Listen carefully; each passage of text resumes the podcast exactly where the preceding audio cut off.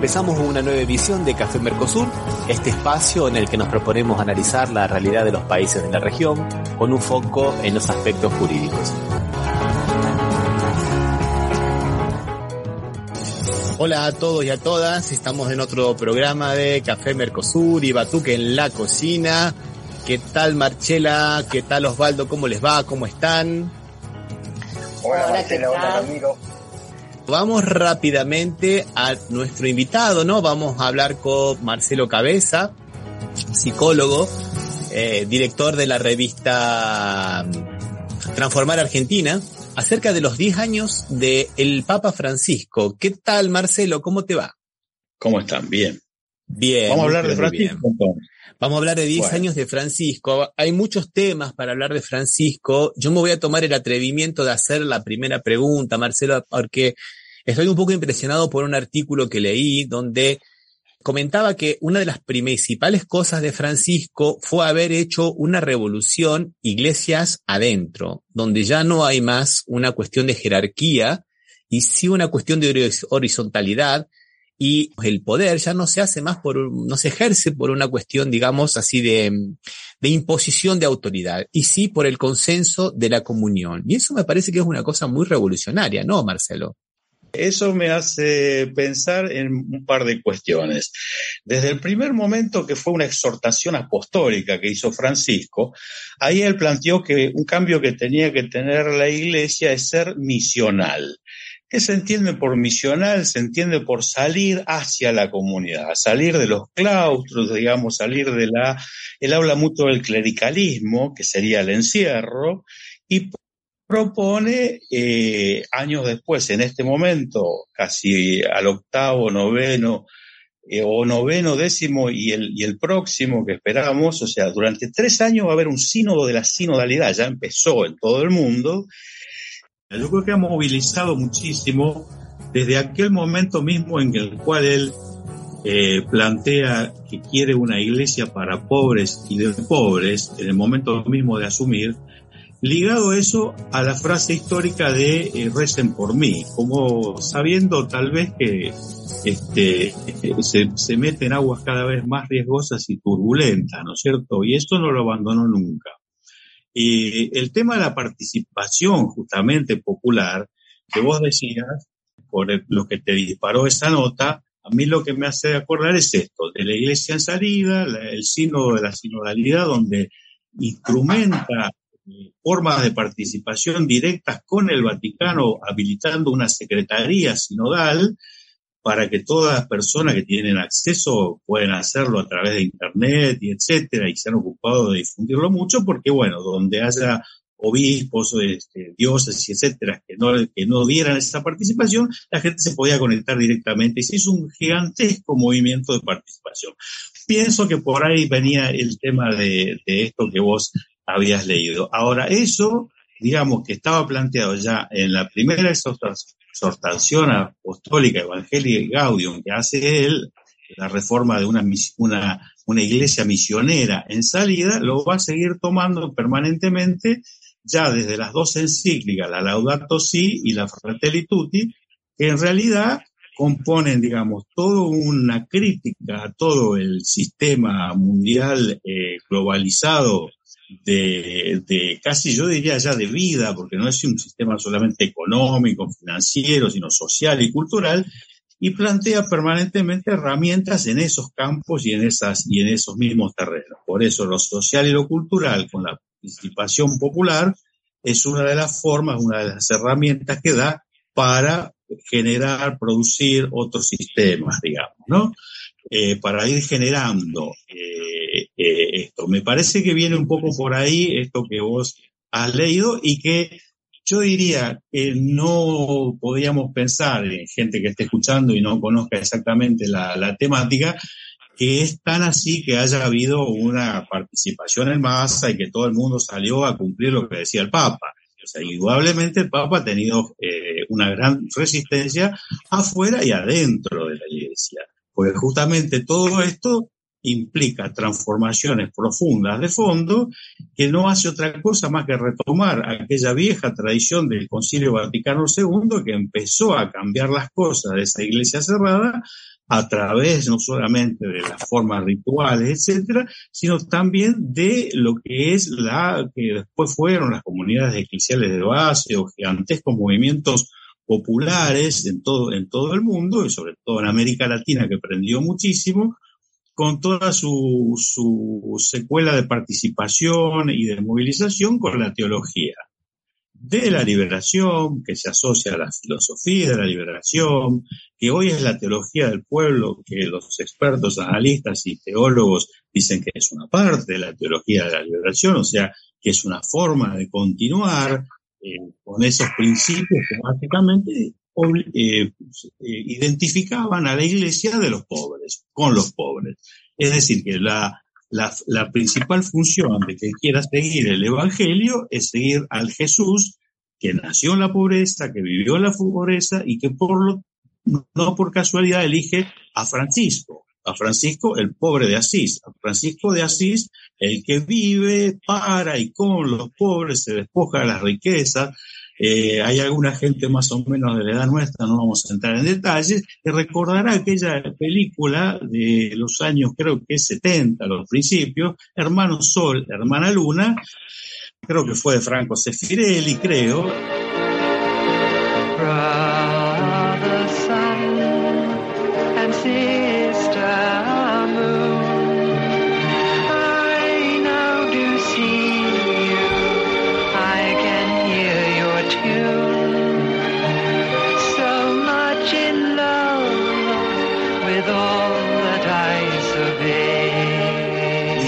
Fue, digamos, la historia de eh, Francisco de Asís, y que no por casualidad, Francisco toma eso cuando él dice, quiero, ¿cuánto quisieron iglesias pobres para pobres? Y asume el nombre de Francisco, entonces está señalando, por eso crecen los curas de opción por los pobres, los curas villeros que él ya venía trabajando como cardenal Bergoglio de Buenos Aires, y ahí podríamos pasar a otros, a otra pregunta o otro, a otro punto con el tema, por ejemplo, digamos, del tendido de los puentes y la cultura del encuentro. Justamente era lo que yo había leído, ¿no? Que una de las resistencias más grandes a esta nueva forma de autoridad base, que se fundamenta en el consenso y en esta cuestión de, lo, de lo sinodal que estabas comentando, ¿no? Era dentro de la propia iglesia, ¿no? Porque, digamos, Claro, que era una cosa muy interesante. No, pero me, parece muy bueno eso que estás proponiendo de los puentes, ¿no? Porque esa es una de las grandes consignas. Lo que pasa es que los puentes, yo lo estoy trabajando eh, últimamente, digamos, este, como, como una especie de justamente de, misión. Por supuesto que yo, eh, además del ejercicio de la psicología, primero eh, me inicié en la política, otra vez en conversaciones que manteníamos, más o menos veníamos de los, de los sectores que, que habían iniciado sus militancias con el revisionismo histórico, con las líneas nacionales, con la izquierda nacional con todo eso que eh, implicaba los grandes movimientos de los 60 y de los 70 de una avanzada popular en el mundo, donde digamos que se veía que había un poder este, internacional imperial que retrocedía, etc. Es una gran avanzada, ¿no es cierto?, eh, eh, de los pueblos. Entonces, esta cuestión de la participación tiene ahora con Francisco, digamos, evidentemente está en un nivel, digamos, de enfoque y sobre todo desde Roma empieza a mirar con la misma mirada latinoamericana, esto es lo que se señala generalmente, que él lleva el enfoque latinoamericano a Roma y lo expande hacia el mundo, que es una novedad, muchas veces se dijo, ¿no es cierto? Continente de la esperanza, etcétera. Donde acá nacía un Cristo de los pobres, un Cristo de los obreros, de los villeros, los curas, ¿no es cierto?, que hacían opción por por la pobreza, los curas primero de, las, de FAB, obreros, todo ese, ese movimiento es una orientación que en línea de que ya es avanzada, digamos, no, no, tomó, tomó para otros caminos, vino la multipolaridad, etcétera, han cambiado el escenario mundial.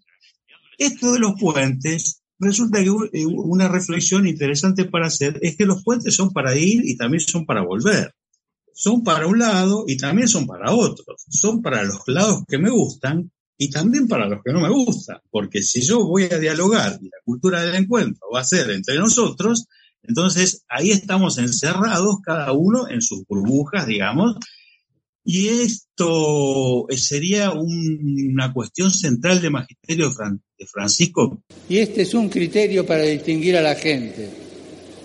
Los constructores de puentes y los constructores de muros. Ustedes nos enseñan que encontrarse no significa mimetizarse, ni que todos piensen lo mismo o vivir todos iguales. Plantear una fraternidad universal, ¿cierto? Que es la amistad social de la segunda encíclica, la, la Fratelli Tutti, pero que también, si se empieza a ejercitar, si se empieza a difundir, como está pasando, con estos cambios que él hace de autoridades, de obispos, como que va equilibrando los poderes, de lo que antes eran unos sectores preponderantes dentro de la iglesia y ahora son otros. Él plantea que va sembrando, va iniciando eh, procesos. Pero los procesos llevan años, llevan tiempo. El Vaticano II a lo mejor está fructificando ahora de otra manera este, adecuada a los tiempos actuales. Entonces, esto de los puentes y del encuentro nosotros tendríamos que pensar, recordando a nuestros viejos maestros de historia, que quiénes eran los que dividían para reinar, ¿no es cierto? O sea, los grandes poderes imperiales. Entonces, evidentemente, ahí hay una, una buena medida de resistencia y, de, y, de, contraofensivo, de avanzada, de que si el enemigo lo que hace, digamos, los poderes mundiales, internacionales, están empeñados en la división permanente y lo han logrado en la, estableciendo, digamos, de, de, las colonias españolas pasar a ser prácticamente colonias inglesas y norteamericanas luego, etcétera, con la gran presencia, digamos, este, en nuestros países, entonces lo nuestro es unirnos y buscar las maneras, digamos, de, este, de que esos diálogos se puedan producir y buscar los objetivos comunes.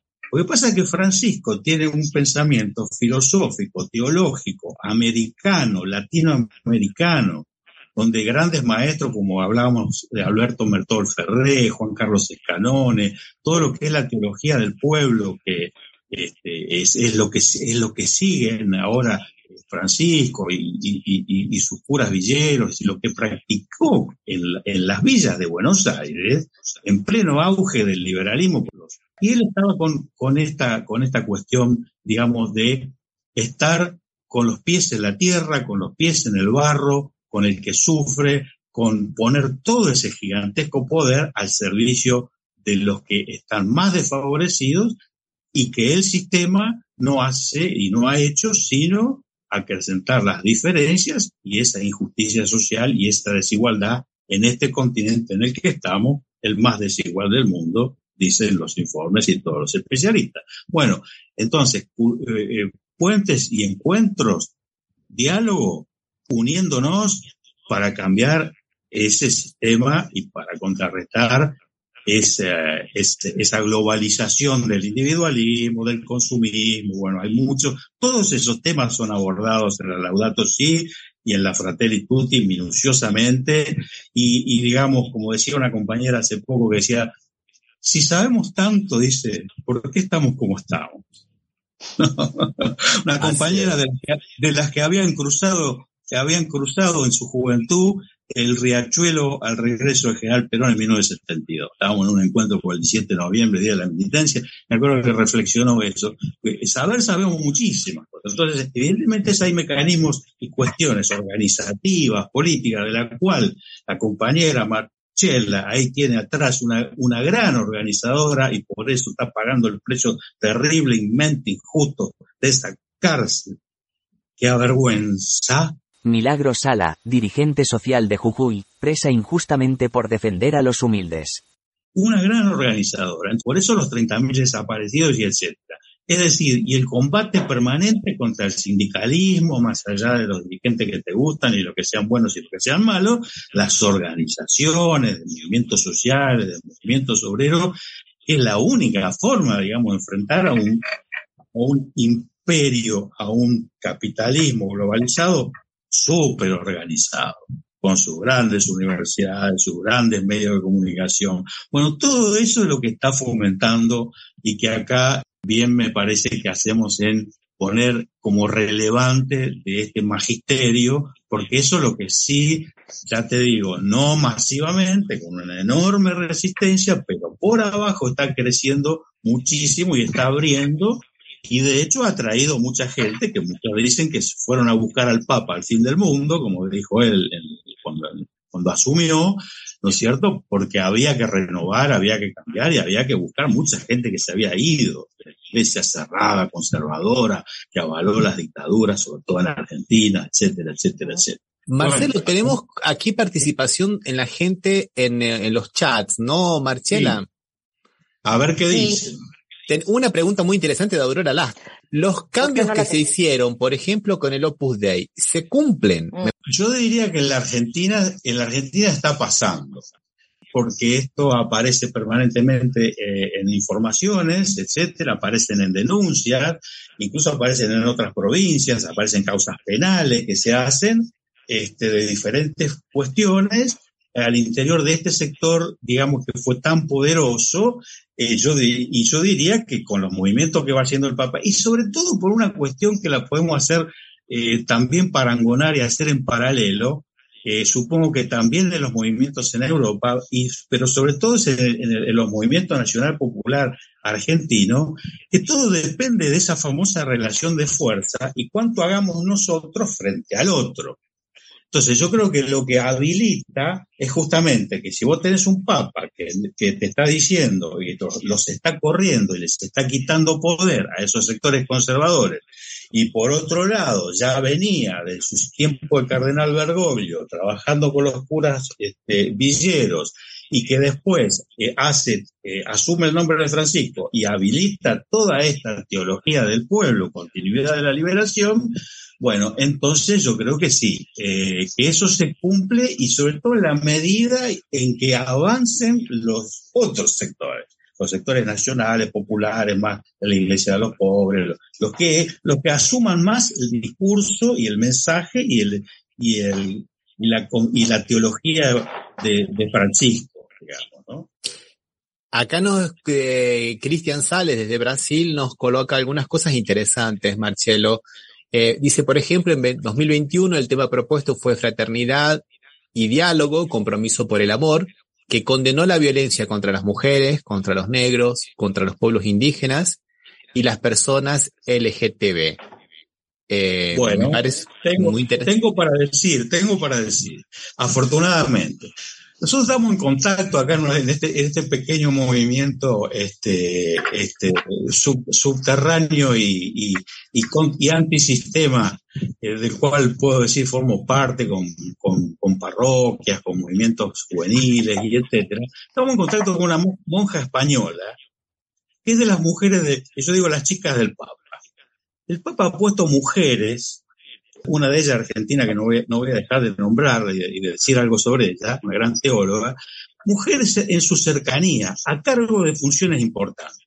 Normalmente junto a un hombre, porque esto venía de, no sé, dos mil, dos mil años de, ejercicio masculino, entonces a veces tiene que compartir con un hombre, pero ya puso, entonces María Luisa Versosa, que la pueden buscar en España, Versosa, B larga Z y S, Versosa, es una monja, una chica del Papa de casi 80 años, que está en Roma, en el Vaticano, que tiene justamente la función esa de, digo, secretaria del sínodo, ¿no?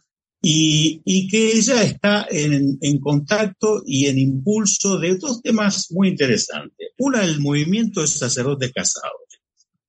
Muy importante, que yo no sabía, porque un amigo hace poco, cosa que no se dice mucho en voz alta, qué sé yo, dice, un ex cura, que yo. Y me dice, sacerdote casado. Yo, ¿por qué sacerdote casado? ¿Cómo es eso? Porque el sacerdocio es, es un sacramento, algo por el estilo, que una vez que se instala es de por vida. Eso es, eso queda. Y si yo me casé, me casé. No, no me deja dar misa, que yo, no, no pertenezco ya oficialmente. Fue un muy buen este, y, y, profesor de filosofía y etcétera, un gran pensador de por acá cerca de, de Rosario. Y una vez nos ponemos en contacto con la monja y dice, pues los pongo en contacto, dice, con el movimiento de qué? El movimiento de sacerdotes casados, que es enorme, pero es enorme, bueno. Y después se ocupa de las LGBTQ y de todo lo que es la sexualidad al interior de la iglesia. Mirá qué tema. Y esa mujer, el Papa la tiene hablado. Entonces, la participación de la mujer, la condena a la violencia, la sexualidad, el, el hacerse cargo y dejar de ocultar, digamos, este, el tema de la pedofilia y todas esas cuestiones al interior que se mantenían absolutamente en secreto y que ha habido casos resonantes acá en estas provincias, por ejemplo, de, obispos, de monseñores, de jefes de la iglesia, este, y en todo el mundo, ya sabemos, eso es una noticia muy, muy conocida y todo. El tema son las, las acciones, llevar adelante las causas, no esconderlas, este, y sobre todo esto, digamos, es decir, que cuando plantea el ejercicio de los derechos en las encíclicas, que permanentemente se hace referencia a las minorías y a las étnicas también, ¿no es cierto?, los pueblos originarios, cuando viene a América Latina y se reúne con los movimientos sociales, cuando los reciben en el, en el Vaticano los movimientos sociales, incluso en el movimiento, en la reunión de Asís de la economía de Francisco, que fueron 3.000 jóvenes de todo, de todo el mundo, de acá a Rosario fueron cinco, y conozco a dos, era una cosa tan, tan bullanguera y tan terrible, no solo porque eran jóvenes, sino porque la mitad eran, eran africanos, este, el brasilero, y todos llevaban sus instrumentos y hacían música. Es decir, el tema de la recepción de las minorías, la defensa de sus derechos, lo que fue el tema de los inmigrantes de los, de los, del mayor cementerio marítimo del mundo, el mar Mediterráneo, ¿no es cierto? Esa cosa de decirle a los sistemas, muchachos, esto, esto, esto es la, la, la, la, expoliación, la extracción de los recursos, no solamente la inversión que nunca hicieron de la famosa inversión extranjera directa en el África, en Asia, que eso, sino que fueron a robar, a extraer, a piratear, como se sigue haciendo hasta el día de hoy, y bueno, y ahora hagan cargo, cargo de las consecuencias. Hay millones de personas que no tienen que comer. Cuando hablas del cementerio marítimo, te estás refiriendo a Lampedusa, ¿no? Que fue, si no me equivoco, el primer viaje que hizo el Papa, ¿no? El primer viaje a Lampedusa, el segundo a los presos, el lavado de pies a los presos, es decir, eh, eh, eh, es, es, es, digamos, el, el sufriente eh, que es el mensaje cristiano, digamos, que es, que el mensaje de, Jesús, sin entrar en, una cuestión, en una cuestión eh, religiosa, digamos, estricta, pero si vamos a, vamos a los hechos de lo que son los evangelios, ¿qué puedes interpretar? ¿Qué puedes interpretar? Que es la iglesia para los ricos, que es para hacer negocio, es que para los empresarios, viste, este, aumente su ganancia y concentre su riqueza. No, indudablemente no, es Belén. Marcelo, mis compañeros seguramente tienen preguntas, pero yo acá tengo, las voy a, las voy a resumir en todas, una, unas participaciones de Cristian Sales que me parecen muy interesantes que tienen que ver con lo que estabas comentando al principio de este lado político, porque Cristian está comentando que los bolsonaristas aquí en Brasil han acusado a la CNBB, a la Confederación Nacional de los Obispos, de los obispos, de los obispos de Brasil, de los obispos de Brasil, que tienen una posición social muy, pero muy, digamos, eh, relacionada, eh, acorde con lo que dice el Papa, ¿no? Desde antes de, de, de Bergoglio, inclusive, y que dice que los bolsonaristas se lo criticaban porque decían que tergiversaban la palabra del Evangelio, y, por ejemplo, él dice que en, el 2022 Bergoglio habría dicho, Dios Todopoderoso bendiga abundantemente a los que comparten el pan con los hambrientos, que no había hecho ninguna referencia a Brasil, pero sin embargo, los brasileros tomaron el mensaje del Papa de una forma diferente, los brasileros bolsonaristas, ¿no? Lo cual desató una ira por solo sacar un tema sensible para los seguidores de Bolsonaro. O sea que también hay una cuestión de, de y yo eh, me, también lo relaciono con, de alguna manera, la resistencia de la iglesia norteamericana, que también estaba muy derechizada, que inclusive hasta quisieron hacerle un impeachment al Papa, ¿no? Sí, eh, vos te referías a la iglesia católica además de todas las iglesias no católicas protestantes, digamos que son las, que, fueron bajando del norte y que fueron colonizando toda América Latina y que en Bolsonaro y en la Argentina pusieron presidentes, pusieron presidentes. Porque hay testimonio, por ejemplo, hay, hay videos de YouTube en el Luna Park, en el, en el Estadio Mayor, ¿no es cierto?, de la ciudad de Buenos Aires, ¿no es cierto?, cubierto, este, donde yo lo he visto y no podía creer, digamos, obispos protestantes que decían que habían hablado con Jesús, pastores, pastores, que habían hablado con Jesús y que, y que, Dios les había dicho que a este hombre, a estos hombres, es a los que había que votar en las próximas elecciones que yo. Y estaba el actual este, jefe, la reta, y el, y el anterior jefe, ¿no es cierto?, este, este Macri. Pero absolutamente así, así. Eh, no, no una cosa que, se baja línea por abajo y demás. Entonces, supongo que, bueno, eh, más o igual como mínimo en, en, Brasil. Entonces, indudablemente estos son estos conflictos de intereses donde aparecen como, como, como puntas de lanza, ¿no es cierto? Eh, eh, eh, la cuestión del Evangelio, la cuestión de lo que dijo Jesús o lo que no dijo Jesús. Y en realidad son intereses poderosísimos económicos, sin entrar mucho en detalle, ¿no? De que son iglesias muchas veces este, de millonarios y todas esas cosas. Sí, Osvaldo.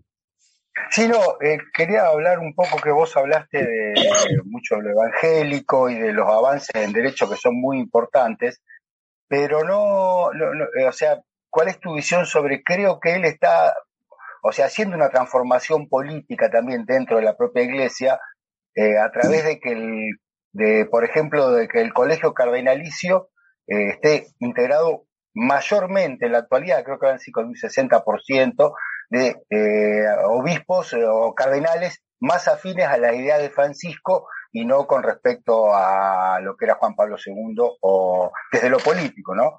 Eh, ¿Es así o es una visión por ahí equivocada? Bueno, yo de acuerdo, yo no soy experto en el tema, de acuerdo a los que, a los que, a los que sí lo son, los que yo he escuchado, no sé los números, pero digamos, está, está en esa línea, está en esa pelea, y uno lo ve en la Argentina, por ejemplo, un, un ejemplo que, recuerdo así cercano, digamos, el anterior rector de la Universidad Católica Argentina, que tiene también sus internas y sus sectores, que uno normalmente a veces este, identifica eh, todo del mismo color e ignora los matices que hay internos.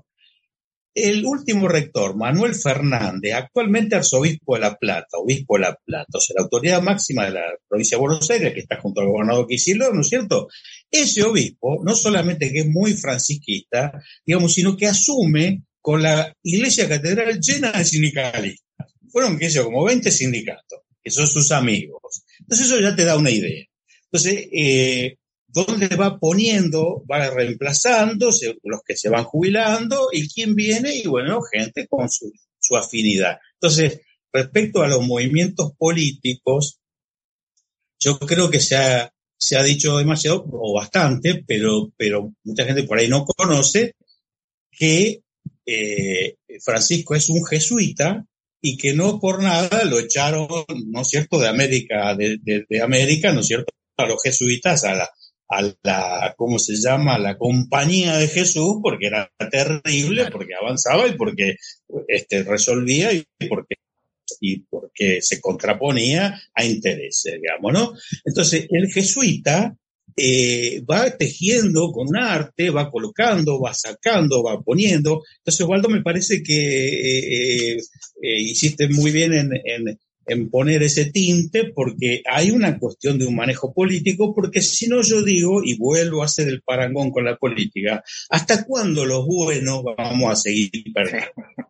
Porque entonces el, militante católico, el seguidor, el fiel, es muy buena persona, trata bien a los chicos, hasta, hasta, la, hasta, a la señora, a los hijos, a los vecinos, pero ¿y, con eso qué hacemos? O sea, acá hay que organizar, acá hay que saber hacer política, y ahí vas a acordar de que hay un capítulo de la Fratelli Tutti, porque te digo que te dice el diagnóstico y te da la receta.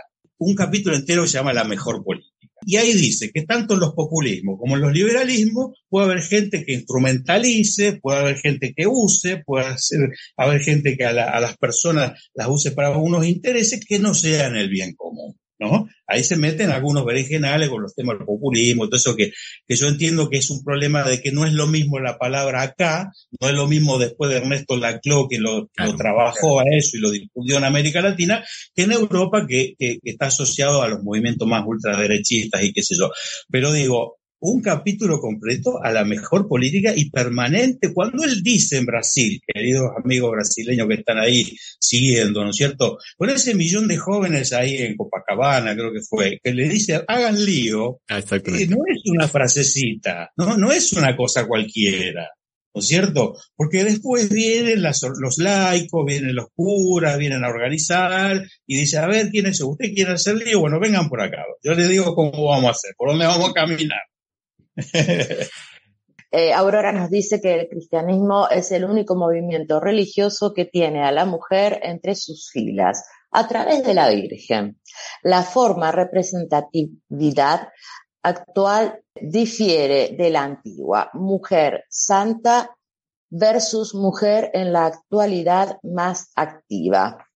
Y después dice, los jesuitas tenían ideas y políticas diferentes de las conservadoras, acordarse de las misiones jesuitas. Eso quería decir, ¿no? Hay mucha más participación de las mujeres en este momento en la iglesia, al lado de Francisco. Sí, sí, totalmente. Bueno, ah, te quería hablar de esta otra, una gran teóloga argentina. Emil Cecuda. CUDA.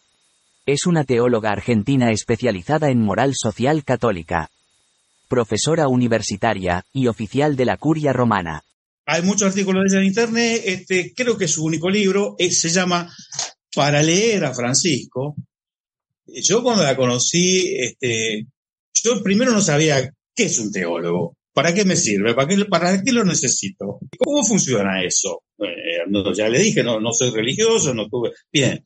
Entonces, este, el pensamiento que desarrolla desde la teología, la teología de la política, la teología de la liberación, la teología del pueblo, las categorías que llegan a usar, eh, a partir de, esas, ideas de, los evangelios, etcétera, es impresionante cómo esa cabeza abre, cómo esa, cómo esa capacidad de síntesis y está al lado del Papa a cargo de la Comisión para toda, la, para toda América y hace reuniones, sobre todo con jóvenes, sobre todo universitarios, porque ha sido docente en tres, cuatro, cinco universidades en Estados Unidos, en Europa y en Argentina.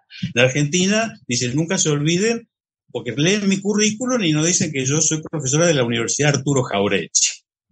Las mujeres tienen mucha, mucha mayor eh, posibilidad de incidencia y todo, porque el Papa las pone, porque el Papa las, las convoca, porque las escucha y les da el poder de por ejemplo, todo lo que fuese movimiento de, jóvenes que, posiblemente a futuro, habiendo egresado de nuestras universidades, por lo tanto con el cerebro absolutamente colonizado por las ideas liberales, porque no hay otra posibilidad de economistas, bueno, ahí tienen como tarea desarrollar a partir de las ideas de Francisco el tema de la economía de Francisco, que es un proyecto, que es un proceso abierto, hay un, hay un economista cercano al Papa Samagni, ya mayor, Universidad de Bolonia, bueno, va a generar, va a generar, pero el tema es que los pibes, los jóvenes se vayan haciendo cargo de todo eso a desarrollar, digamos, ¿no? Y ahí Emil Secuda es la encargada de recibirlos y todo, y de abrir camino, y, etcétera, etcétera. Entonces, bueno,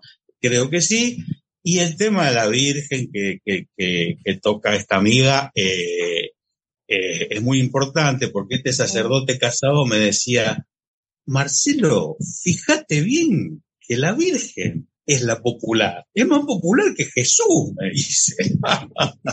y si vos te fijas, está Nuestra Señora de Aparecida, está este, la Virgen de la Patrona de Argentina de Luján, pero después en las provincias, en Catamarca, el otro día me contaban de, del alcalde, no sé cómo el, el, niño alcalde de, Catamarca, de La Rioja, las procesiones, eso es lo popular.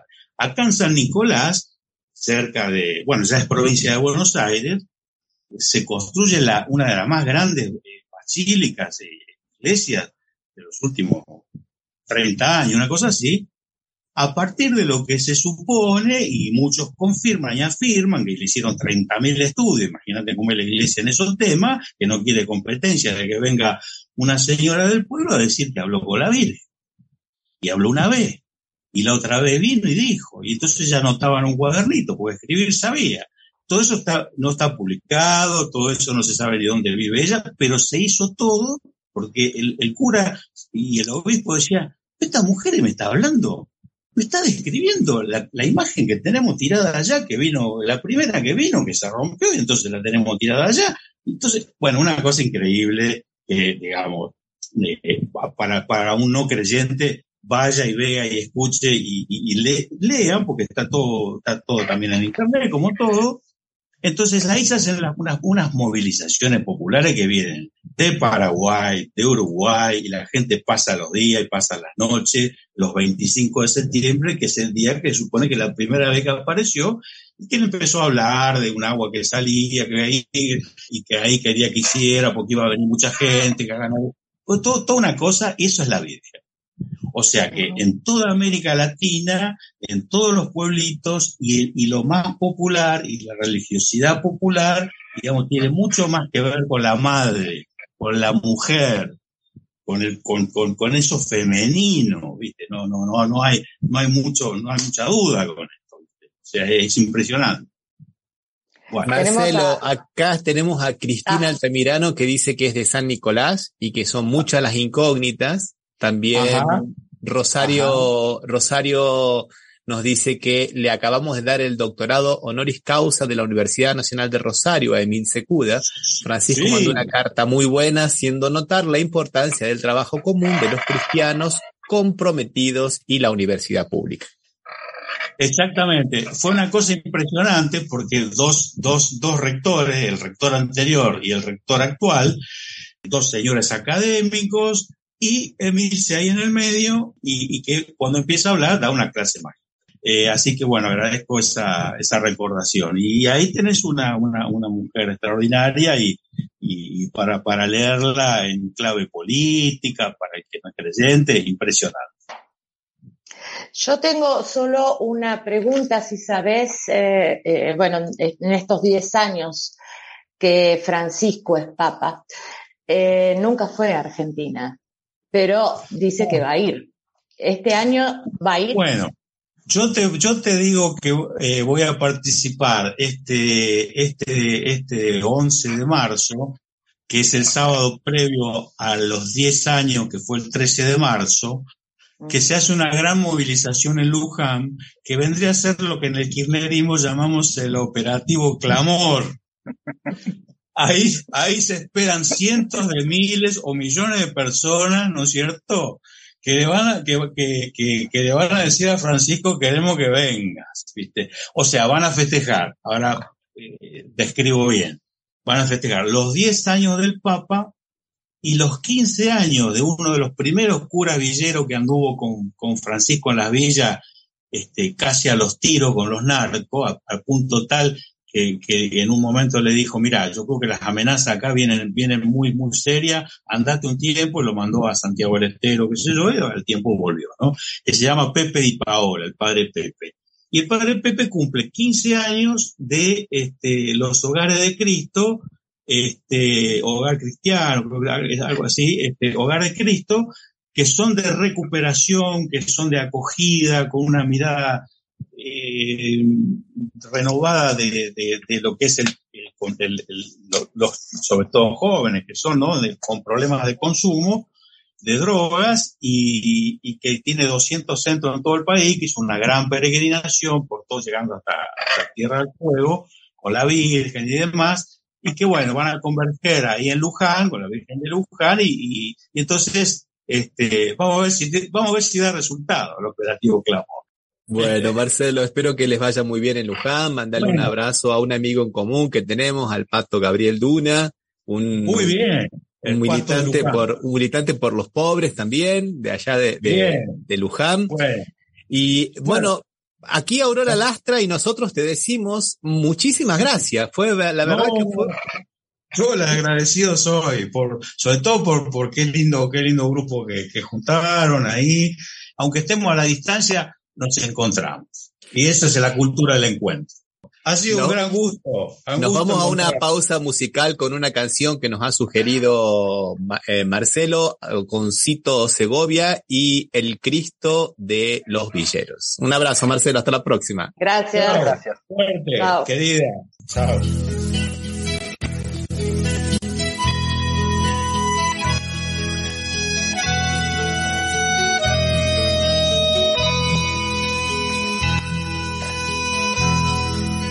Amigos, voy descubriendo a un Cristo de cuerpo entero, un Cristo tan compañero que anda llevando en la villa la misma vida sencilla del Cristo de los villeros.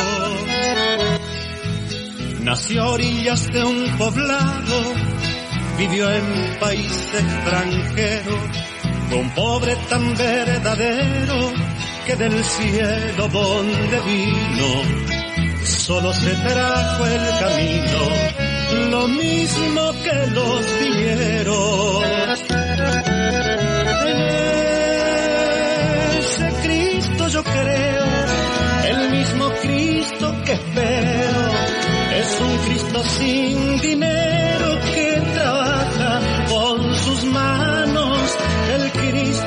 Hermanos que vuelve entre los villeros. Este es el Cristo que vive cuando a mi hermano lo quiero. Cristo de rancho y madero, Cristo de amor y sin techo, Cristo fraterno y derecho, con el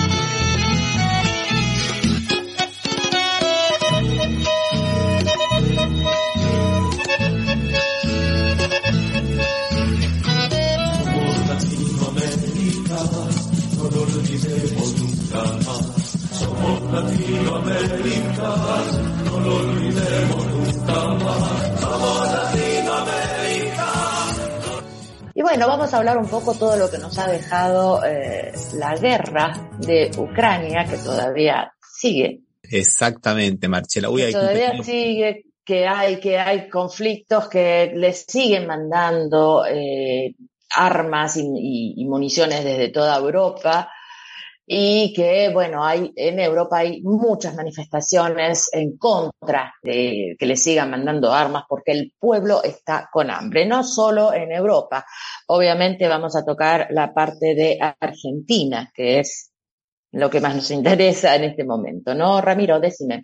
Sí, en este momento, ¿qué es lo que le ha dejado la Argentina? Bueno, le ha dejado deudas, ¿no? Porque es una cosa que es interesante, es una guerra que se produce en Ucrania, Sí, pero. Claro, digamos, los contendientes visibles son Ucrania y Rusia, pero por detrás hay un gran, una gran disputa geopolítica entre Estados Unidos y la China, que de última, inmediatamente acaban siendo los que terminan dando las cartas en todo este juego. Y el mundo entero está padeciendo todas estas consecuencias. Algunos están hablando de que esto es muy parecido a una tercera guerra mundial. Argentina perdió 5 mil millones de dólares, más de 5 mil millones de dólares. Algunos de ellos por el tema de los combustibles que están más caros, ¿no? O sea, fueron 3.700 millones de más que tuvo que pagar. Además de los fletes. Muchos dicen, bueno, sí, pero ganó por los granos, porque la comida también, los granos también, viste, se subieron, pero subieron poquito, 600 millones nada más. O sea que el déficit en la balanza comercial o está, viste, muy relacionado con estos gastos, ¿no, Osvaldo? Sí, no, realmente, pero una sola cosa que me parece a mí, ¿no? que en realidad no es una guerra de Rusia contra Ucrania, parecería que fuera Rusia contra el resto del mundo, porque los alemanes, los europeos en general están apoyando a Ucrania y Estados Unidos la está apoyando a Ucrania. O sea, eh, eh, esta guerra en otras circunstancias, si fuera Rusia-Ucrania, yo hubiese terminado hace tiempo, ¿no? Con lo malo que es toda guerra. Con lo malo que es toda guerra, pero bueno, sí, nosotros fuimos muy afectados por Eh, los fletes, o sea que nos afectan, no solo nos, nos, afectan los fletes de lo que importamos, sino también si no se suman a los costos de nuestra exportación, por lo cual también nos quitan divisas. O sea, en realidad la guerra no, no nos ha beneficiado por lo menos de lo monetario. Otras cosas se verán más adelante con el tiempo, ¿no? Algunos movimientos que hay eh, en los diversos países. Pero bueno, eh, sí, sí, realmente fue una, una, una complicación y que fue el, hace, el, ayer, creo que hace un año, ¿no? Que empezó formalmente esta guerra, diríamos que ya viene desde 2014 en realidad, cuando empezaron el enfrentamiento entre Ucrania y Rusia. Bueno, qué, bueno eso que estás diciendo, porque en realidad comienza desde 2014, no lo decimos nosotros, lo dice Stoltenberg, nada más ni nada menos, lo dijo, lo dijo la Merkel, cuando, lo dijo Hollande cuando dijeron que los tratados de Minsk 1 y Minsk 2 los, hicieron para no cumplirlos, era para ganar tiempo y poder armar a, Ucrania. Creo que no hay mucho, no hay mucho para, para, para ver, ¿no? Sí, totalmente. Yo estoy de acuerdo con que eh, que sí, es, lo que dice Osvaldo, ¿no? Si esta guerra era solo Ucrania y Rusia, probablemente ya se hubiese terminado, pero hay grandes pesos, pesos políticos, sobre todo de la OTAN, no nos olvidemos Polonia también, Polonia que está también ahí firme, eh, también queriendo, queriendo su parte, yo, yo digo siempre que, que los beneficios que va a tener Polonia de parte de, la OTAN o de Estados Unidos también son grandes. Pero este aquí que está el G20, el G20 en India.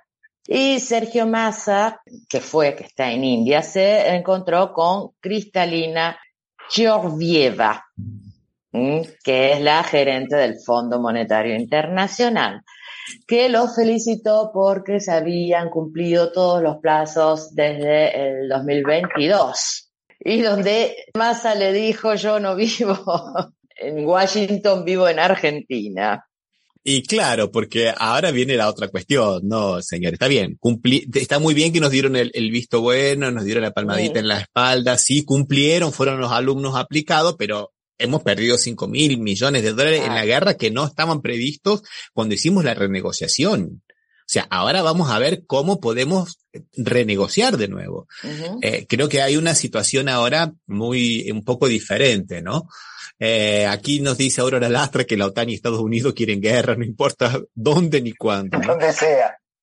Y es verdad, estamos preparando un programa con, con Anaí de, de Café Mundo va a ser un programa cortito, justamente donde vamos a mostrar una cosa muy interesante que está relacionado con lo que dice Aurora, que es cuánto han ganado las empresas que fabrican armas, principalmente en los Estados Unidos.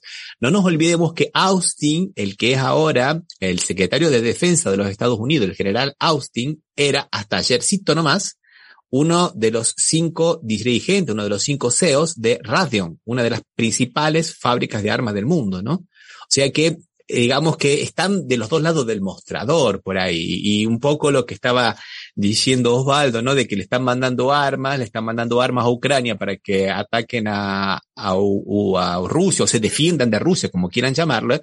Pero le están mandando todas las armas viejas porque están queriendo renovar todo el stock de las armas. Y esto significa un gran negocio para las empresas que fabrican armas, ¿no? Que subieron muchísimo sus acciones en la bolsa. La empresa estadounidense Raytheon Technologies que proporcionó a Ucrania el sistema de defensa aéreo Patriot. Vio incrementados sus beneficios cerca de 18%, para trepar a 17.870 millones de dólares. Y los lucros son exorbitantes, ¿no? Cosa que va a terminar pagando el pueblo ucraniano aparte. Claro. Exactamente. Que no le va a salir gratis a Ucrania esto. Y Europa, de alguna manera, que no sabemos para dónde va, ¿no? Muy bien lo que nos dice aquí Cristina Altamirano. Dice que cansada de ver la cara de Zelensky todos los días y España apoyando con la visita de Sánchez aquí. Bueno, España, Italia ahora con la, con la Meloni, que supuestamente estaba con los trabajadores y todo lo demás, cantando loas a Zelensky, diciendo eh, en Kiev que, bueno, que la paz no es cualquier paz. la paz tiene que ser la paz con Zelensky ganador, ¿viste? Más o menos eso, ¿no? en términos más o menos groseros, ¿no? Pero, pero bueno. bueno, y vamos a hablar de otras cosas. Quería hablar un poquito de, de lo que está, lo que ha pasado aquí eh, en Brasil, ¿no? Los esta crisis climática, social, socioeconómica, que ya tiene 54 muertos, de una de las zonas más ricas, que es acá en la costa norte del estado de San Pablo, un lugar que es paradisíaco, pero los muertos han sido las personas pobres, ¿no? Las personas que no tienen dinero para poder vivir, en los lugares más seguros, las personas que viven en las laderas de la montaña, porque los barrios ricos, los condominios cerrados de los barrios ricos, sí, se les inundó la casa, sí, tuvieron algunos problemas, pero, señores, sinceramente, no, no murió nadie. Eh, a mí me da un poco de, qué sé yo, ver una mujer que volvía en su auto a la ciudad de San Pablo y decir, ay, tenemos mucha pena por los locales, así, ¿no? Porque nosotros que tenemos casas seguras en San Pablo podemos volver. Entonces, nuevamente, esa división social tan grande que existe en Brasil, acá se ve así, digamos, de una forma descarnada porque tenemos la naturaleza que ataca a todos por igual, pero no son todos por igual. Las personas que son la mano de obra de esos condominios cerrados, de esos barrios cerrados ricos, que están en las partes más seguras, son las que pusieron la vida, ¿no? Y, es muy triste. ¿En San Pablo fue esto, Ramiro? En, San Pablo sí, pero más en la costa norte de San Pablo, que es la parte más rica y la parte más linda, muy cerca de donde nosotros tuvimos mm, Marchela, a 60 kilómetros más abajo de, de Paraty. De Paraty, de acuerdo. Eh, entonces son imágenes terribles, pero es un, todo un tema que hay que charlarlo porque es un tema que se ve en Latinoamérica en general, no solamente en esta región, sino se ve en todos los lugares. Eso quería, quería más o menos eh, ver un poquito, por lo menos comentarlo. Sí. Es que siempre, siempre es lo mismo, ¿no? Con las inundaciones siempre pagan los más pobres, porque los ricos construyen ya a un nivel más alto y el pobre, bueno. Vamos a Perú. Vamos a Perú, vamos a escuchar la, la segunda vuelta, el segundo turno, digamos, el segundo tiempo de las manifestaciones en contra de la presidenta Dina de Boluarte y en contra del Congreso. Y vamos a escuchar lo que dice la gente de Puno.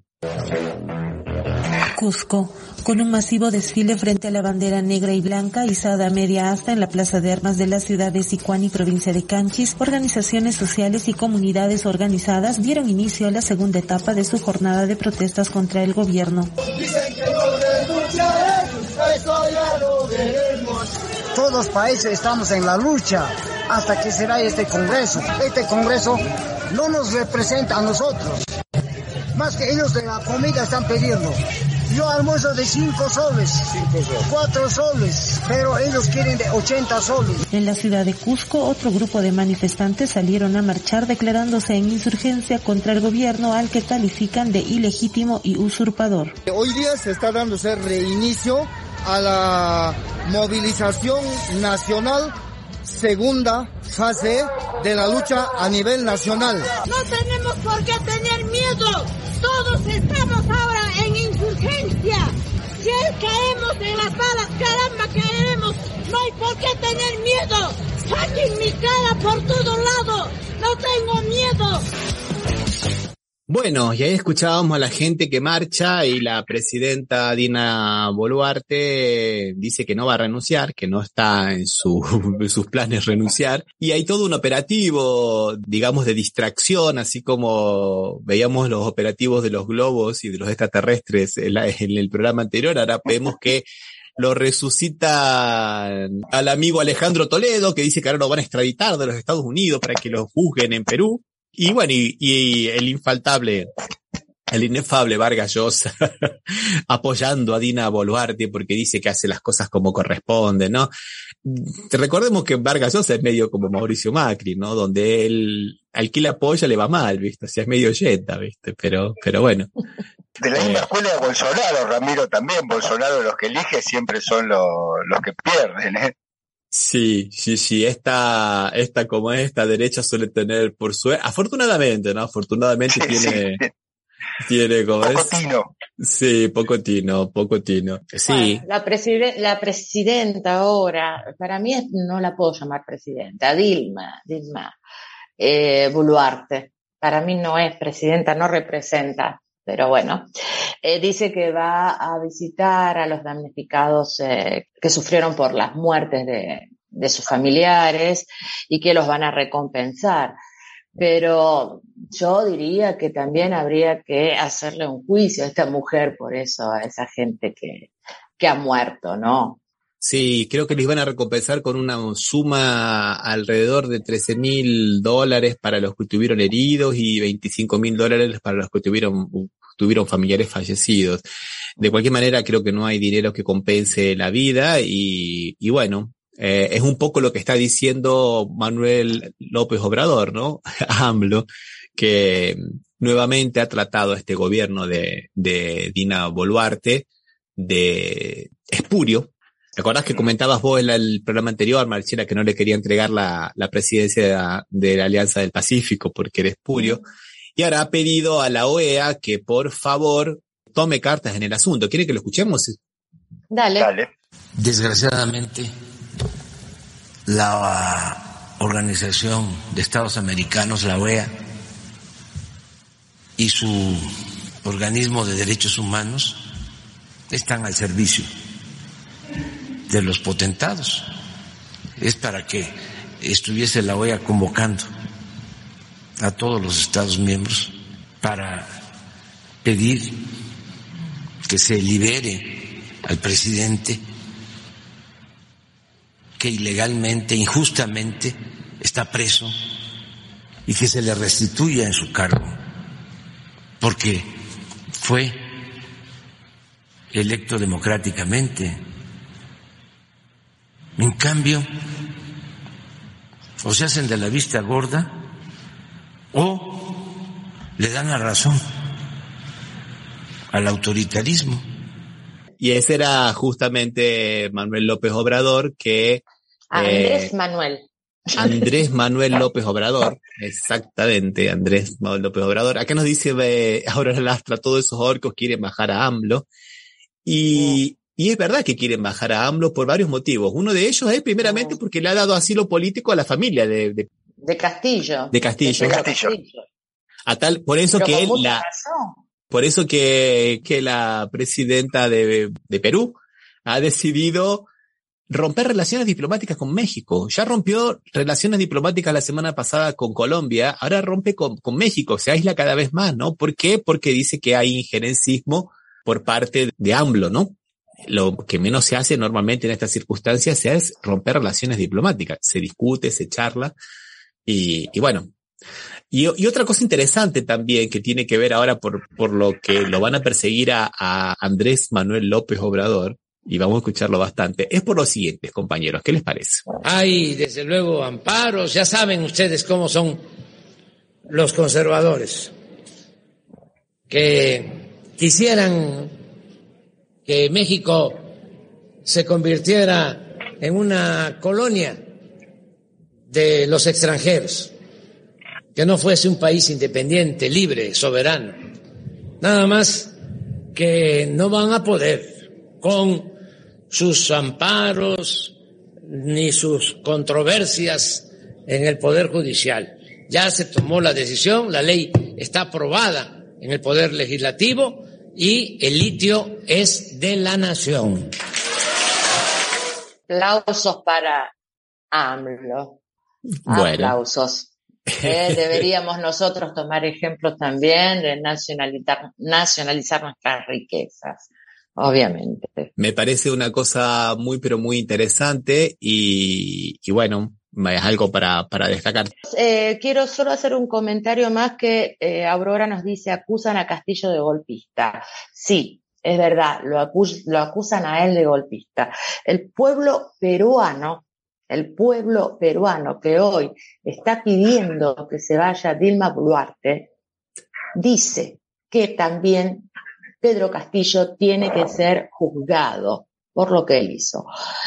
Yo tengo muchos problemas con el pueblo peruano y voy a las manifestaciones, lo sigo apoyando porque, bueno, obviamente es algo injusto lo que le está pasando. Pero, compañeros, hicieron un golpe de Estado a un presidente electo. Fue golpe. No podemos decir que no fue golpe. He ido a conversaciones de periodistas peruanos aquí en Ginebra y dicen que no, que no fue golpe. Sinceramente, no sé, no sé qué esperan para que sea un golpe. Me da mucha bronca y, y si tiene que ser juzgado porque algo hizo mal, todo bien, pero que no le den un golpe. Él fue electo por el pueblo que llamen a nuevas elecciones si no están conformes o que se aguanten los cuatro años, porque la democracia son cuatro años para todos y no siempre eh, es presidente el que nos gusta, ya sabemos todos, ¿no?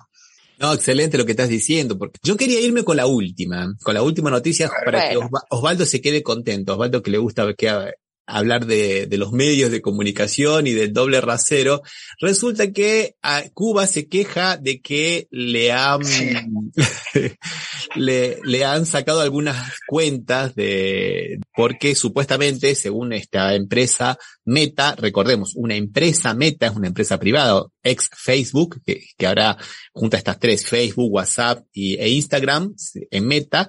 en Meta Claro, y metaverso y, y, y metacensura, ¿no? Sí. Se llama metaverso. De sí, se llama metaverso, ¿viste? o sea que no es desacertado. No y esta semana aparecieron, aparecieron dos noticias muy interesantes. La primera que no salió en ningún lado, que es esta, de que Israel tenía eh, estos dos servicios. El Team Jorge, ¿no? Confesó de que él había hecho la campaña contra Cristina en el 2015. ¿Se acuerdan que el director de Cambridge Analytica eh, había dicho que ellos sí habían trabajado por intermedio de una empresa en una eh, campaña contra Cristina, lo dijo en el Parlamento inglés, lo confesó. Pero ¿quién había sido? Bueno, ahora viene este tal de Tim Jorge, al cual algunos periodistas le dijeron que necesitaban contratar, los servicios. Él dijo, sí, nosotros participamos en 33 países, cambiamos, sí, también participamos en Argentina y todo lo demás. ¿Eso ustedes lo escucharon en algún lado eso? ¿Salió en algún, en algún lado eso de, de los hackers y de los trolls y, eh, israelíes? No. Pero Infobae dice que Facebook bloqueó cuentas falsas en Cuba y Bolivia que eran utilizadas para difundir propaganda oficialista. Ah, y ahora también en Siria, ¿eh? La última también, en Siria también, ¿no? O sea, gente se les nota mucho, me parece, ¿no? Ramiro, y justamente porque está, hablaste vos de Israel, ¿no? En Europa y Estados Unidos se horrorizan porque Rusia atacó injustamente Ucrania, ¿no? Lo cual es cierto, no es discutible. Pero nada dicen que los que Israel ocupa Palestina hace el 70 y algo y no dicen nada y la ONU dijo que lo tiene porque la, era tener dos territorios independientes y no se dice nada ya, ¿no? Ahí el doble rasero también funciona, porque hoy hablamos de Ucrania y Rusia y me había olvidado decirlo. Sí, sí, sí. Totalmente, Osvaldo, pero aparte la ONU dijo que no se iba a meter, declaró que no se iba a meter en, en Palestina y no se iba a meter. Esa es una vergüenza, sinceramente. Y sí, obviamente. Y los, los temblores en Turquía siguen, siguen. Hubo, un nuevo temblor. Hubo otro nuevo, y obviamente no solo en Turquía, también en, Siria, al lado, obviamente, pero que no recibe ayuda por los bloqueos. Ni siquiera levantan los bloqueos en este momento de catástrofe. Así es. Bueno, compañeros, vamos a dejar para el próximo encuentro algunas cositas que nos han quedado. Mandamos un abrazo a, Sergio Rossi de la revista de Puño Chao Osvaldo, Ramiro. Un abrazo. Chao Marcela, chao Ramiro.